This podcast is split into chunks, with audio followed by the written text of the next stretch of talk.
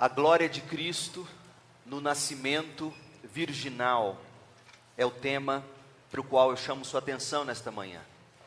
Nós estamos estudando sobre a glória de Cristo. Nosso desejo, nosso objetivo é que você veja e desfrute a beleza, a glória de Cristo em todos os seus aspectos, conforme a revelação das Escrituras.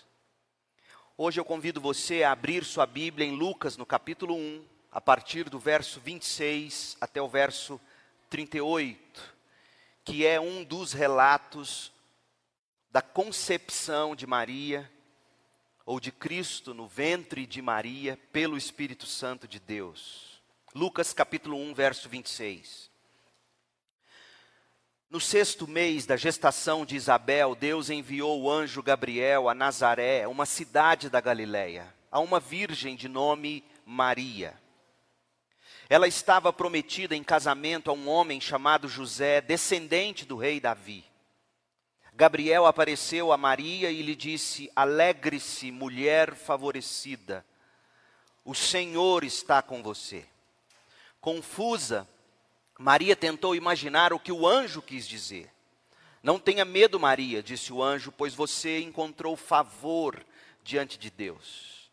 Ficará grávida e dará à luz um filho e o chamará Jesus.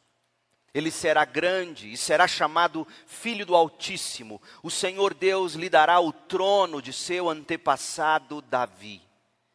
E ele reinará sobre Israel para sempre. Seu reino jamais terá fim.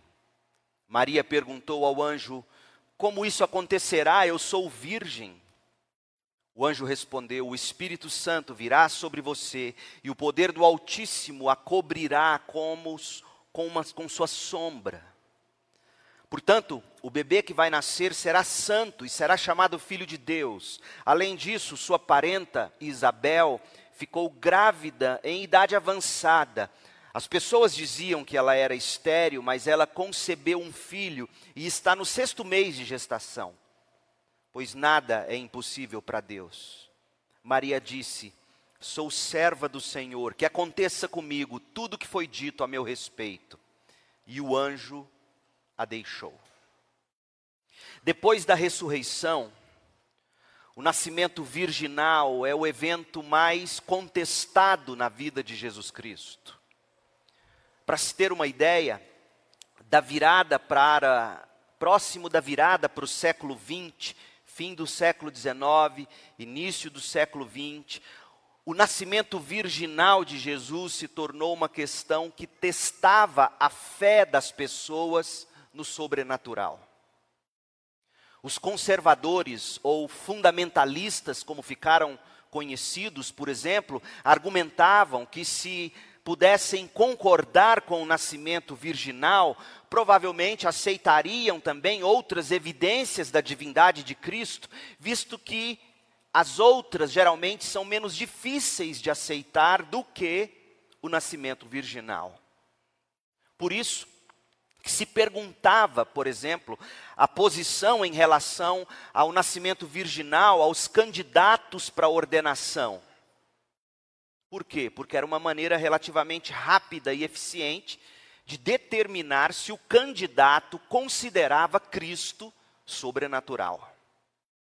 Em outras palavras, qualquer pessoa que concordasse com o nascimento virginal provavelmente aceitaria os outros milagres relatados na Bíblia. Dessa forma, portanto, a doutrina do nascimento virginal era uma forma conveniente de determinar a atitude da pessoa em relação ao sobrenatural em geral. Mas, além disso, a doutrina do nascimento virginal era um teste da cosmovisão, da visão de mundo da pessoa, especificamente de suas concepções em relação à forma como Deus age no mundo. Deixe-me explicar. Os liberais, mas teologicamente nos círculos acadêmicos ficaram conhecidos como modernistas, os liberais ou modernistas tinham a tendência de compreender Deus como um ser presente e operante em todos os lugares. Mas eles acreditavam que Deus estava em ação no mundo, realizando seus propósitos no mundo, apenas por meio da lei natural ou pelos processos cotidianos que o próprio Deus estabeleceu. E não de uma maneira singular, atuando diretamente no mundo de forma milagrosa, Deus age, diziam os liberais, os modernistas, e muitos hoje ainda acreditam assim. Deus age no mundo através das leis naturais que o próprio Deus criou, sendo, portanto, impossível na concepção deles algum tipo de milagre, como, por exemplo, o nascimento virginal. Já os conservadores ou fundamentalistas criam que Deus está fora do mundo mas intervém de forma milagrosa, de tempos em tempos, para realizar sua obra especial. Assim, os fundamentalistas viam e ainda veem, os conservadores viam o nascimento virginal como um sinal da obra milagrosa de Deus. Ao passo que os liberais enxergavam qualquer nascimento como um milagre. Se qualquer nascimento é um milagre, logo não há nascimento que seja milagroso, essa é a questão. O nascimento virginal, então, foi um dos principais campos de batalha entre as concepções sobrenaturalistas da vida ou naturalistas no que diz respeito ao relacionamento de Deus com o mundo. Ou seja, naturalista porque Deus age através de leis naturais e ponto. Somente assim sobrenaturalista, porque Deus age também através de milagres, que é o que nós cremos. O que me traz a este tema, nesta série de mensagens sobre a glória de Cristo, é considerar o quão glorioso é o nascimento de Jesus na forma como nós temos relatado nos evangelhos. Por quê? Por que o nascimento virginal é importante para a fé cristã?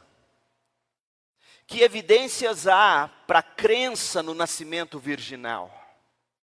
Como que a gente pode responder às objeções apresentadas contra o nascimento virginal? De que maneira o nascimento virginal enriquece a nossa fé e estimula a nossa alegria em Cristo? Este é o ponto. Nós não queremos apenas fatos, informações que nos digam que Deus nasceu, Cristo nasceu de forma sobrenatural, milagrosa. Nós não queremos apenas esta informação, nós queremos que esta informação nos encante. O nascimento virginal tem significados diferentes para diversas pessoas. Porque, na verdade, quando se fala em nascimento virginal, nós estamos falando de concepção virginal.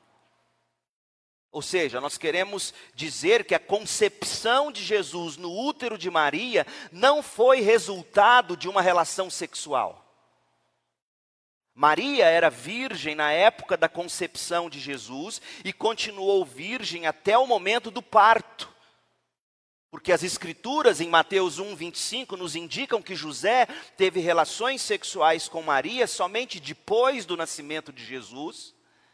Portanto, Maria engravidou em virtude de influência sobrenatural do Espírito Santo sobre ela. Mas isso não significa e isso é muito importante. Dizer isso não significa dizer que Jesus foi o resultado de uma cópula entre Deus e Maria.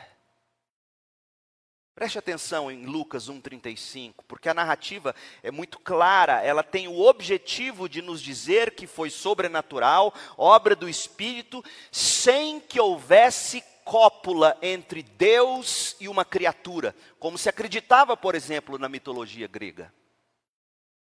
Olha o que diz o texto.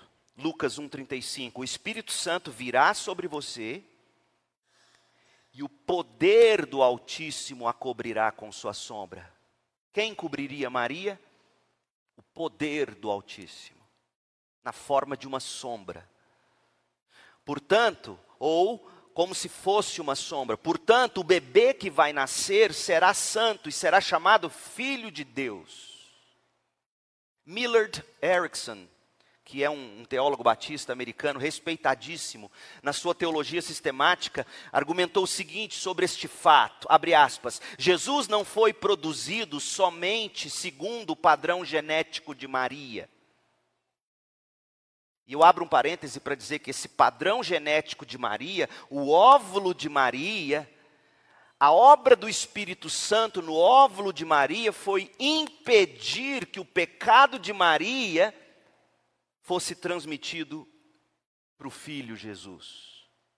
É isto que o texto bíblico quer dizer quando ele fala do Espírito agindo nela. Ele está é uma das coisas. Por quê? Porque esse padrão genético de Maria, que existiu, o óvulo dela existiu, ele recebeu de forma sobrenatural, incompreensível para nós, o poder de Deus, de forma que o pecado de Maria não foi transmitido. Então, Jesus não foi produzido somente segundo o padrão genético de Maria, pois nesse caso, somente o padrão genético de Maria, Jesus seria de fato um clone de Maria. E logo Jesus nasceria mulher, a cara de Maria, cópia de um, focinho do outro. Antes, diz Erickson, houve a contribuição de um componente masculino. Em outras palavras, um espermatozoide foi unido com o óvulo fornecido por Maria.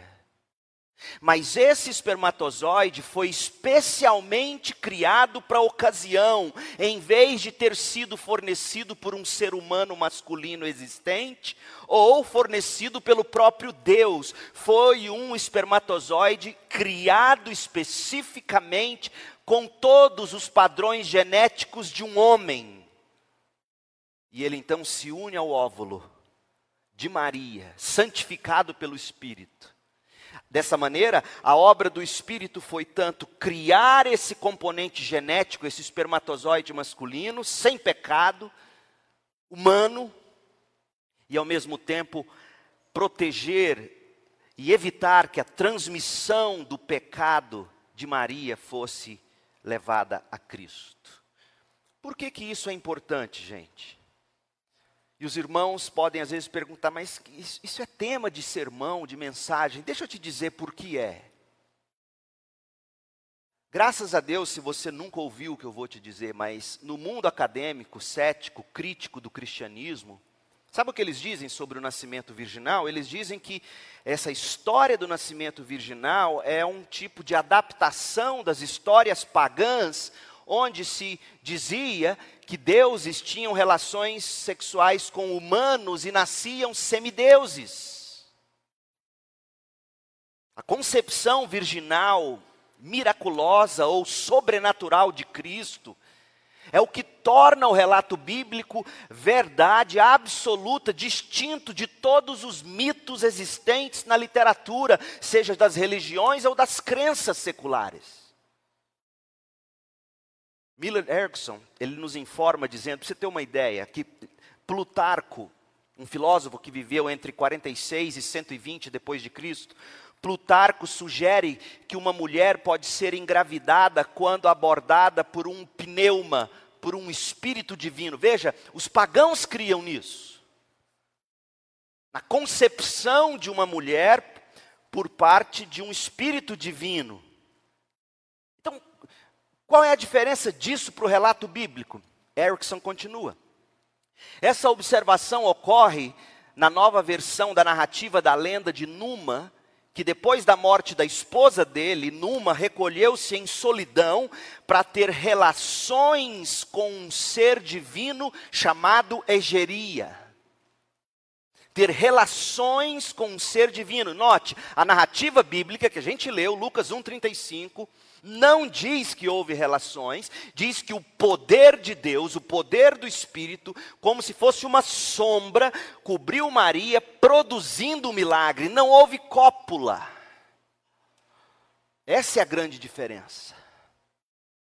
Há histórias, por exemplo, de como Zeus, deus grego, gerou Hércules, Perseu, Há uma lenda, inclusive, que acredita ou que prega que Alexandre o Grande era filho de Zeus com a mãe dele.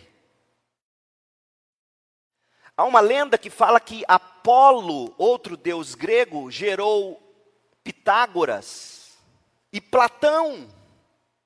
Há quem diga que Platão é filho de Apolo, deus grego, com uma mulher. Então, esses mitos, quando comparados com o relato bíblico, esses mitos nada mais são do que histórias sobre fornicação entre um Deus, um ser divino e humanos o que é radicalmente diferente dos relatos bíblicos sobre o nascimento virginal. Lucas, Mateus tomaram o cuidado de dizer: não houve cópula, não houve fornicação, o que houve foi um milagre. E como Miller Erickson, ao meu ver, colocou de forma brilhante, o que houve foi que, no caso da concepção virginal de Jesus, um espermatozoide foi unido com o óvulo Espermatozoide criado pelo Espírito, óvulo de Maria santificado pelo Espírito, mas especialmente criado e fornecido para aquilo. Isso em si já é glorioso quando você para para pensar. Portanto, além de não ser resultado de relação sexual, a concepção ou nascimento virginal de Cristo tampouco indica que não houve um nascimento normal, um parto normal. Por que, que eu digo isso? Porque alguns teólogos, especialmente teólogos católicos, interpretam o nascimento virginal como se não houvesse o parto normal de Maria. E segundo eles, Jesus simplesmente atravessou a membrana do útero de Maria em vez de nascer por meio do canal normal, de modo que o ímen de Maria não foi rompido com o nascimento de Jesus. Em outras palavras, esses teólogos acreditam que foi uma espécie de parto cesariano milagroso. E aí, segundo a doutrina católica associada à virgindade perpétua de Maria, Maria nunca teve relações sexuais, portanto, não existiram filhos e filhas naturais de Maria após o casamento dela com José. Então, pensando nisso, foi que alguns teólogos preferiram usar, em vez de nascimento virginal, a expressão concepção virginal ou concepção milagrosa. Por quê? Porque na cabeça desses teólogos, usar a expressão nascimento virginal pode comunicar a ideia de que o nascimento não foi pelo parto normal e aí eles usam a expressão concepção para dizer a concepção foi virginal, mas o parto foi normal. Nós usamos a expressão nascimento virginal porque o entendimento de que a interpretação que nós apresentamos é totalmente diferente do dogma tradicional da Igreja Católica Romana. Portanto, quando falamos de nascimento virginal, não estamos dizendo que Maria não teve parto normal teve, e naquele momento o ímen da mulher foi rompido. Mas a concepção foi milagrosa. Deus, pelo Espírito, poder do Espírito, cria um espermatozoide. Deus, pelo Espírito, santifica o óvulo de Maria. Há ali a concepção milagrosa e nasce o maravilhoso Salvador. A doutrina do nascimento virginal está baseada em apenas dois textos bíblicos. Lucas 1, de 26 a 38, e Mateus 1, de 18 a 25. Existem outros trechos no Novo Testamento que, segundo a argumentação de alguns, referem-se ao nascimento virginal, ou ao menos aludem a ele, ou pressupõem o nascimento virginal. Por exemplo, a profecia de Isaías, Isaías 7,14, uma virgem conceberá. Existe essa profecia, e essa profecia é citada em Mateus 1,23. Mas mesmo quando você pega essas passagens, junto com as dos dois evangelhos, você vê que, que o nascimento virginal é pouco falado na Bíblia. E aí alguns tentam usar isso para dizer não era algo importante. Mas deixa eu dizer uma coisa para vocês: não foi tanto falado porque era naturalmente aceito naquele contexto. O mundo secular em que nós vivemos hoje é que não concebe esse tipo de coisa, mas naquele tempo era perfeitamente compreendido isso. E segundo, O fato de dois evangelhos, Mateus 1, de 18 a 25, e Lucas 1, que nós lemos no início, apresentarem de forma tão brilhante, apenas esses dois textos já seriam bastante para nós dizermos: é bíblico, é verdade.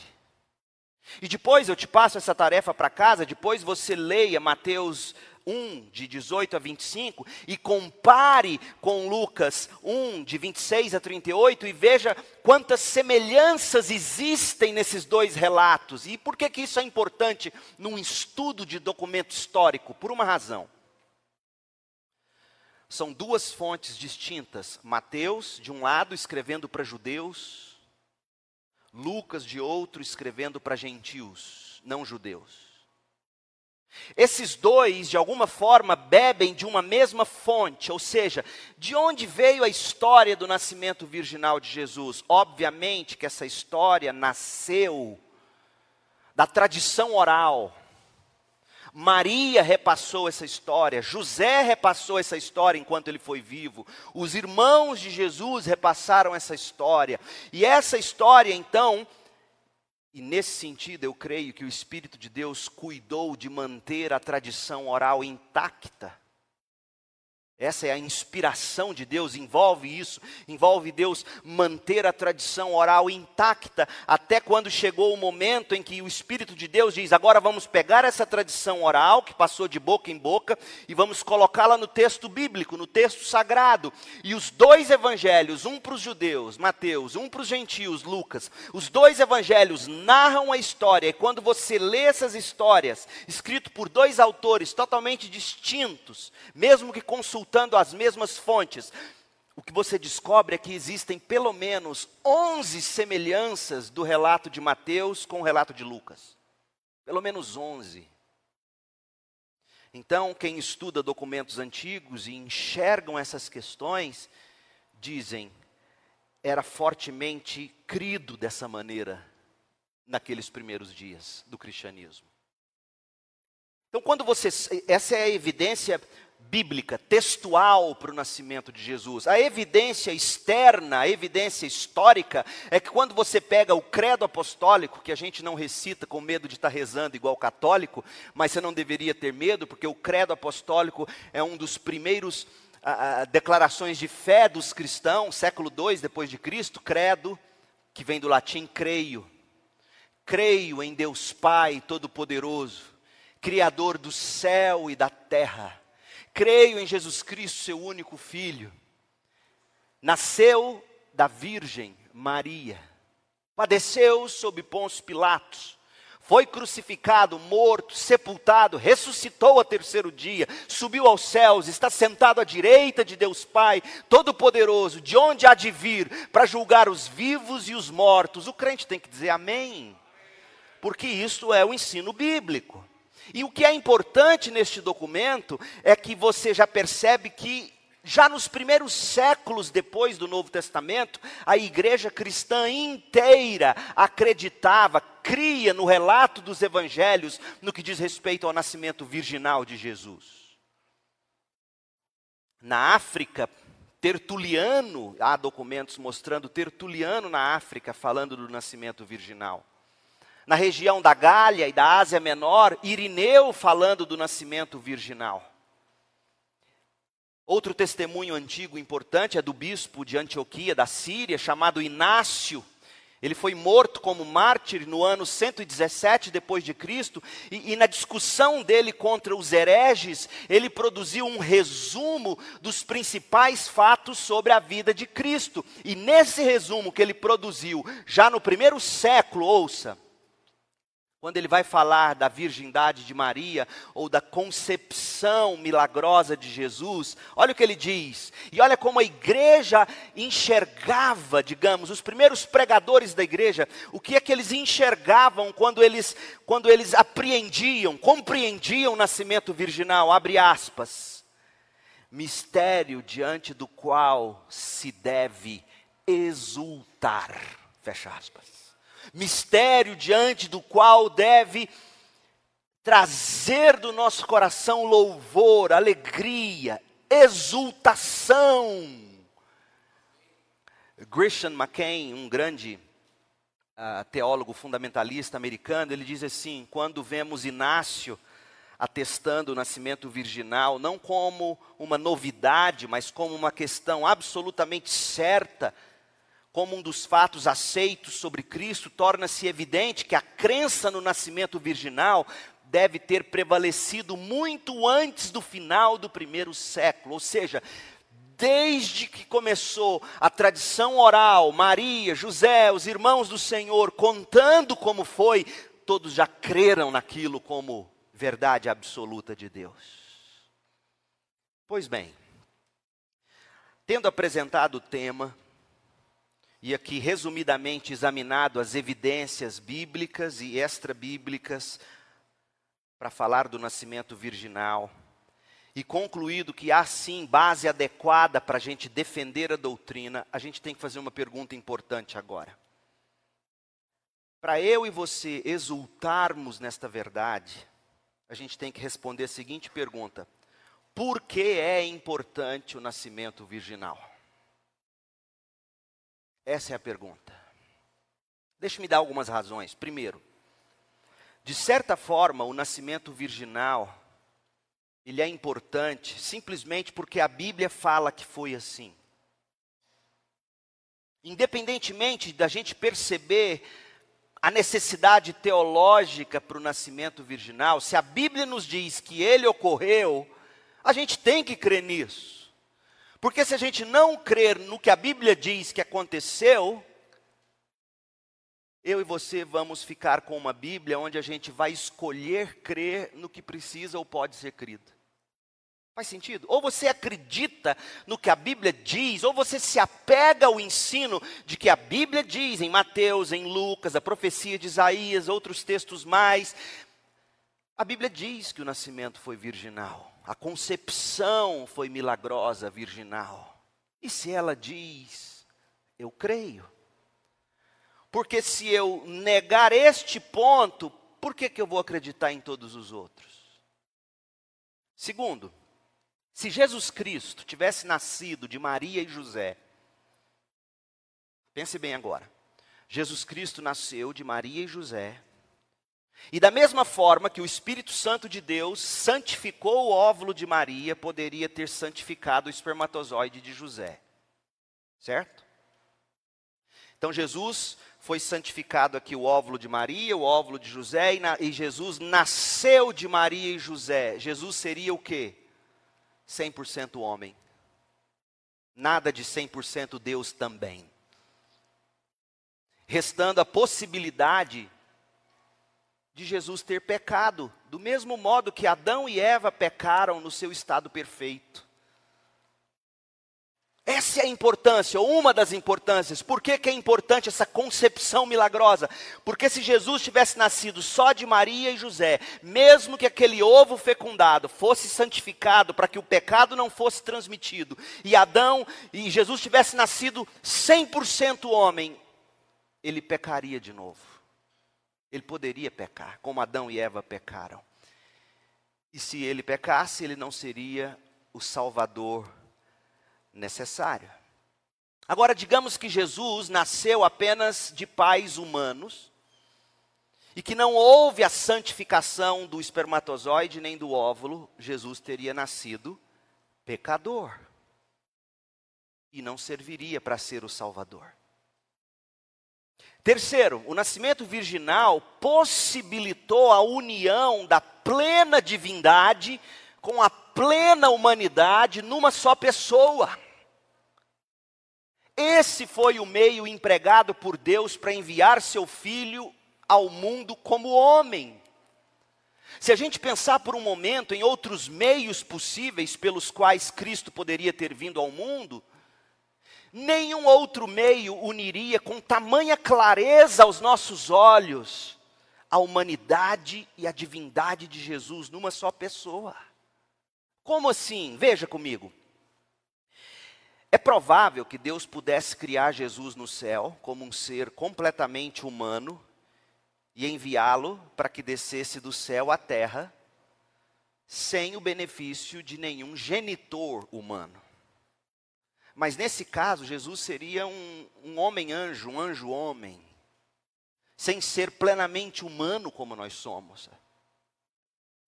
E quando você pensa na maravilha de Deus pegar os elementos genéticos de Maria, santificá-los e criar os elementos genéticos masculinos de forma sobrenatural, ele une homem, Deus. Isso é maravilhoso, não existe relato como esse na literatura mundial. Por outro lado, é provável que fosse bem possível para Deus fazer Jesus entrar no mundo por meio de dois genitores humanos, pai e mãe, com sua plena natureza divina, sendo unida à natureza humana em algum momento. Só que a gente ficaria com um problema. Como é que a gente compreenderia a plena divindade de Jesus nesse sentido? Seria no máximo uma encarnação de um Deus num homem. Isso é paganismo. Certo? Então não dá para conceber Deus mandando alguém do céu, porque seria um anjo, não nos representaria. E não daria para ser de homem e mulher e a divindade sendo atribuída, porque isso seria encarnação e não nascimento. Então, quando a gente pensa nessas duas outras possibilidades, isso nos ajuda a compreender como Deus foi sábio ordenando uma combinação de influência humana e divina no nascimento de Cristo, de modo que a plena humanidade nos é evidente pelo nascimento humano comum, por meio de Maria e a plena divindade também evidente para nós por meio da concepção no ventre de Maria pela obra poderosa do Espírito Santo. Vamos afunilar agora. E, e a propósito, nós estamos aqui tendo uma, uma aula de cristologia. Quantos de vocês já ouviram de um púlpito uma exposição assim? Seja honesto, levanta a mão. Vamos lá. Uai, que benção porque o que nós estamos estudando aqui é algo denso. Por que o nascimento virginal? Qual é o significado do nascimento virginal? Por que, que Deus escolheu fazer as coisas dessa maneira? Como é que a gente pode enxergar a glória da beleza do nascimento de Cristo aqui? O nascimento virginal, gente, em primeiro lugar, ele é um lembrete de que a nossa salvação é sobrenatural. A nossa salvação é sobrenatural. Quando Jesus estava falando com Nicodemos sobre a necessidade do novo nascimento, Jesus disse assim, João 3, versos 5 e 6: Se alguém não nascer da água e do espírito, não pode entrar no reino de Deus. O que é nascido da carne é carne, o que é nascido do espírito é espírito. João afirmou que aqueles que creem e recebem autoridade para se tornar filhos de Deus, não são nascidos do desejo da carne, nem da vontade do homem, são nascidos de Deus, João 1,13.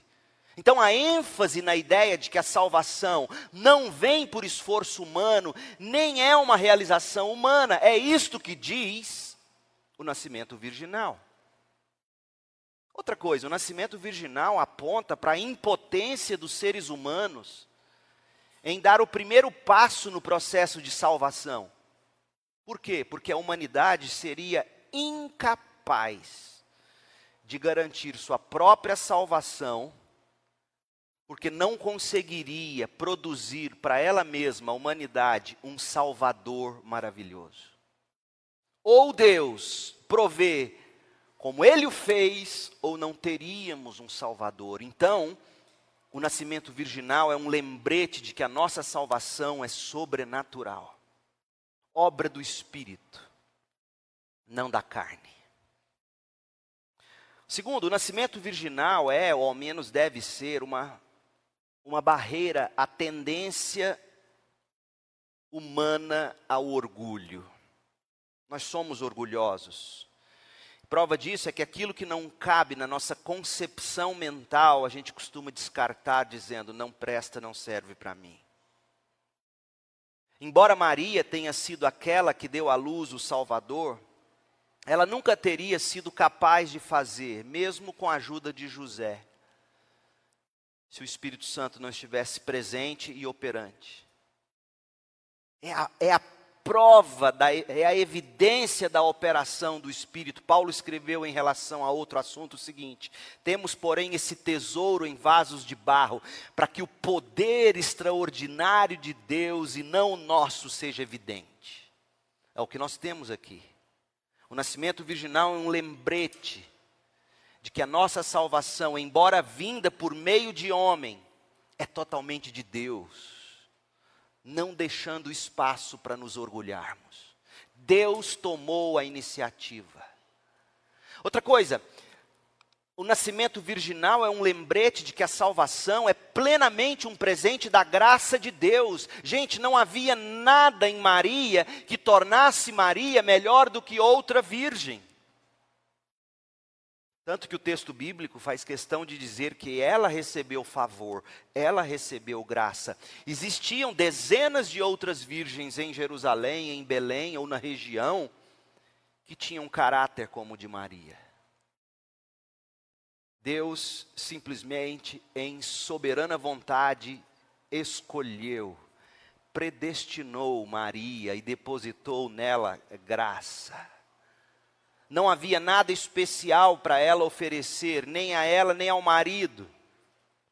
Pelo contrário, uma moça humanamente incapaz de ter um filho, já que era virgem e ainda não tinha se casado, nos faz lembrar que a salvação não é o homem ou a mulher que decidem, é Deus quem vem, toma a iniciativa e faz acontecer. Assim nós nascemos de novo.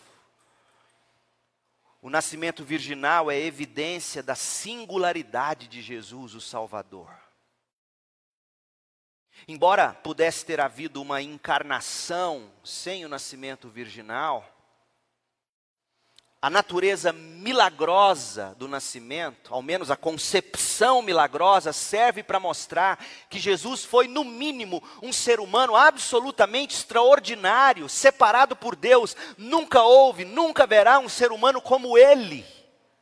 Fruto de um óvulo feminino santificado, de um espermatozoide criado pelo próprio Espírito, sem pecado, para unirem-se formando um Deus-homem um homem Deus. E hoje à noite nós falaremos sobre esse homem glorioso Jesus. O nascimento virginal revela, portanto, a singularidade de Jesus. Em quinto lugar, o nascimento virginal revela o poder e a soberania de Deus sobre a natureza. Em diversas ocasiões na Bíblia, houve nascimentos milagrosos. Isaac foi um nascimento milagroso, Samuel, João Batista. Isabel, Maria ouve falar, Isabel, ela era estéril, mas o Espírito Santo de Deus operou um milagre e Isabel coabitou com seu marido e teve então João Batista. Deus proveu um filho para mãe estéril no Antigo Testamento. Foram nascimentos milagrosos que em si mesmos já provam o quanto Deus opera de forma milagrosa e não apenas por meios naturais. Mas mais maravilhoso é o nascimento de Cristo. Por quê? Porque Deus havia indicado esse poder tremendo ao prometer um filho a Abraão e Sara, ele perguntou retoricamente: Há alguma coisa difícil para o Senhor? Voltarei a ti no tempo determinado, no ano que vem, e Sara terá um filho. O nascimento virginal mostra para nós que Jesus é todo-poderoso, Deus é todo-poderoso, capaz de alterar e suplantar o padrão da natureza para realizar os propósitos dele, e isso tem implicações práticas enormes na minha e na sua vida. O Deus que operou desta forma, modificando, alterando, suplantando padrões naturais para fazer cumprir a vontade dele no nascimento de Jesus, pode fazer o mesmo para acontecer a obra dele na sua vida. Esse é o grande ensino.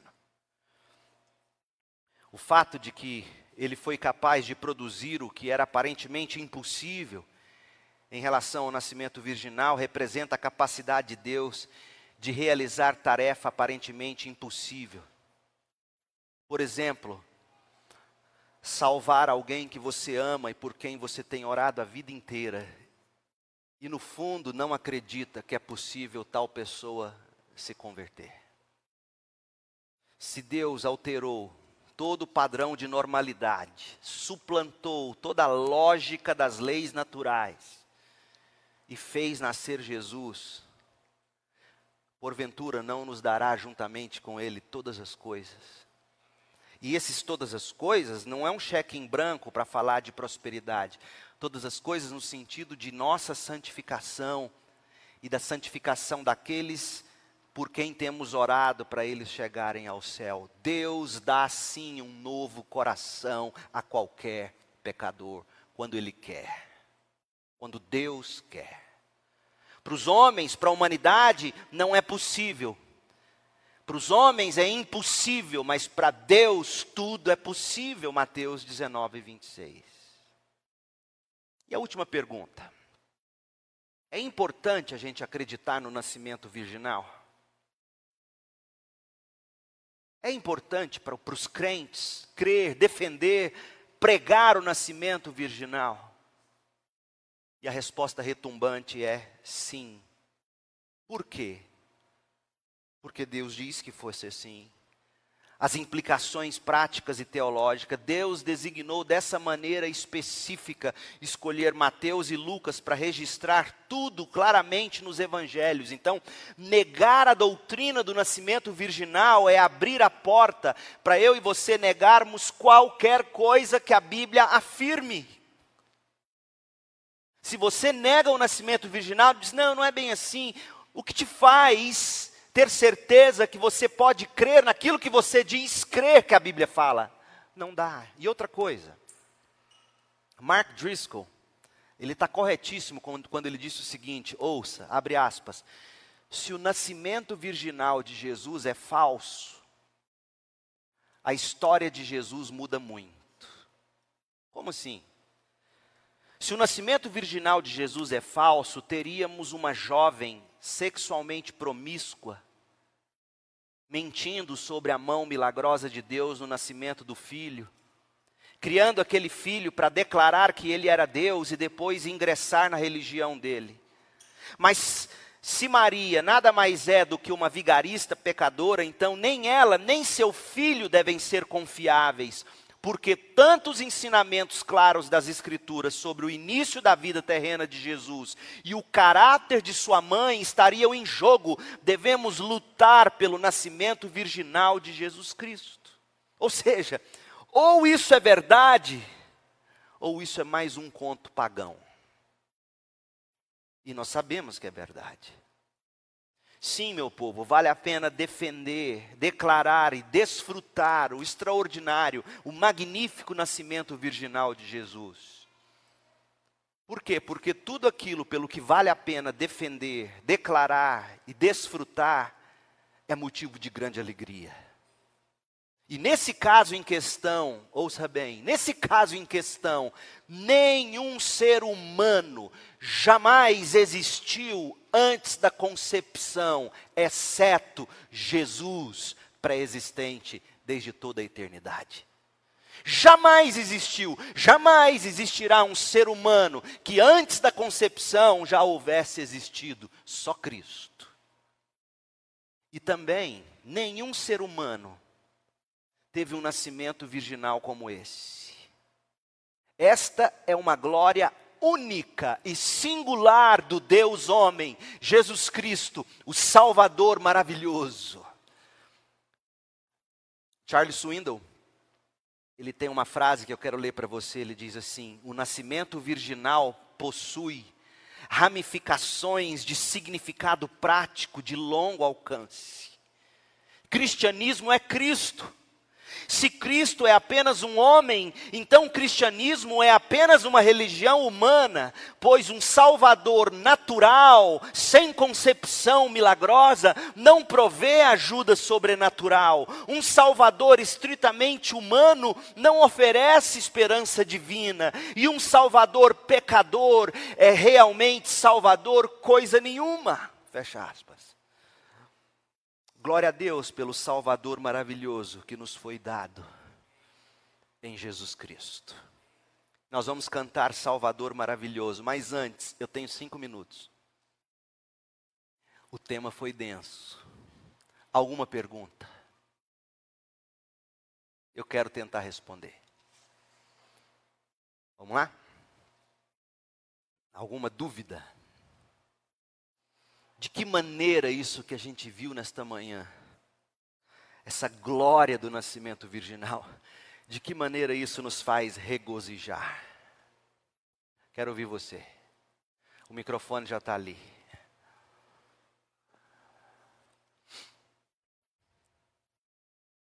Nada? Diga, está aqui, corre aqui. A mãe do Glauco. Esqueci o nome dela. Salma, perdão. Salminha. É a confirmação da profecia que veio desde o pecado, né? E da semente da mulher. Uhum. Então, Gênesis assim, 3,15. Gênesis. Uhum.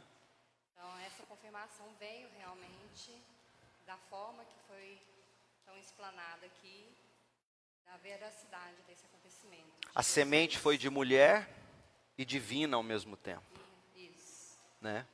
mas foi a plenitude, a confirmação. Eu acredito, inclusive, Salma, que esse é um dos mistérios envolvidos quando se falava, porque acreditava-se num Messias. E se esperava, né? Tanto assim a gente estuda as tentativas daqueles É. que eram chamados e já eram abafados né, o tempo todo. Que seria esse? Será que é esse aqui é a semente da mulher que está vindo? Será que é esse? E por Será mais é que os profetas já dissessem que ele seria Deus, Isaías 7, por exemplo, Isaías 9, maravilhoso conselheiro, Deus forte, Pai da eternidade, príncipe da paz. Por mais que o profeta já dissesse isso, o que o judeu acreditava não era que Deus faria o que fez em Maria. O que o judeu acreditava é que Deus seria representado dessa forma poderosa no Messias. Esse é um dos mistérios de que Paulo fala. E quando vem Jesus, por isso que isso foi escândalo. Essa mensagem, gente, ela é escandalosa no ponto de vista natural e humano. Um Deus que santifica o óvulo da Maria e cria um espermatozoide sem pecado, une. É loucura para a mente humana comum. Mais alguém? Diga, lá atrás, esqueci seu nome, é Beatriz. Beatriz. É, você comentou que os católicos, a doutrina católica, acredita que Maria ficou para sempre virgem, morreu virgem. E- eles ignoram, então, as passagens que falam dos irmãos de Jesus, como Tiago, a carta de Tiago. Boa pergunta. Eles têm, eles têm explicações para isso. Uma delas, talvez a mais comum, seja dizer que esses irmãos eram filhos de José em outro casamento. Porque José era mais velho que Maria. E José, ao que tudo indica, José deve ter morrido logo depois que Jesus foi levado ao templo com 12 anos, porque depois ele some das narrativas. Então ele era mais velho. E era até comum naquela época homens mais velhos casar com meninas. Eh, A Maria deveria ter 16 anos quando ela ficou grávida. Era cultural. E, e ele era mais velho. Então, o que eles costumam dizer geralmente é isso: que era ou alguém adotado pela família, irmãos adotivos, ou filhos de José de outro casamento. Mais alguém? Wilson. É, Dizendo-se de Cristo como já eterno, não tem princípio de dias, poderia-se dizer também que, no caso, Deus transformou ele em um espermatozoide, Não, não. porque senão ele estaria sendo criado naquele momento? Esse é o mistério. Deus não transformou Jesus num espermatozoide. Até porque um espermatozoide sem um óvulo é um espermatozoide.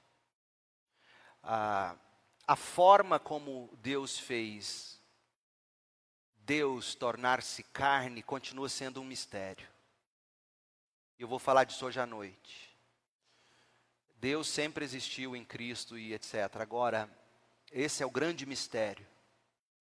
E a concepção, a forma como, como Deus a fez, é para nos revelar que houve uma operação direta divina, unindo naturezas divina e humana. E outra coisa, como eu direi hoje à noite, o Cristo ressurreto é o Cristo que veremos no céu por toda a eternidade. Cristo na forma humana. Esse é o Cristo que vai estar no céu. E outra coisa importante, o que que garante que não haverá pecado no céu, que a natureza humana não vai se rebelar de novo?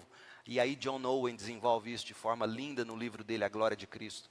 Ele diz: quando, quando Cristo toma a natureza humana, ele exalta a nossa natureza e tranca nessa nova natureza porque nós seremos participantes da natureza de Cristo. E aí ele tranca nessa natureza de Cristo a nossa impossibilidade de pecar novamente. É fenomenal. Então, aqueles que gostam de se gabar do livre-arbítrio, problema seu. Eu quero é esse Deus que me toma e me inclui nele e diz: você vai se deleitar nisso para o resto da vida, porque eu entrego a mim mesmo. O que mais? Então vamos cantar Salvador maravilhoso e hoje à noite a glória de Cristo, a glória da humanidade de Cristo. Vamos cantar e ao final do cântico nós estamos encerrados.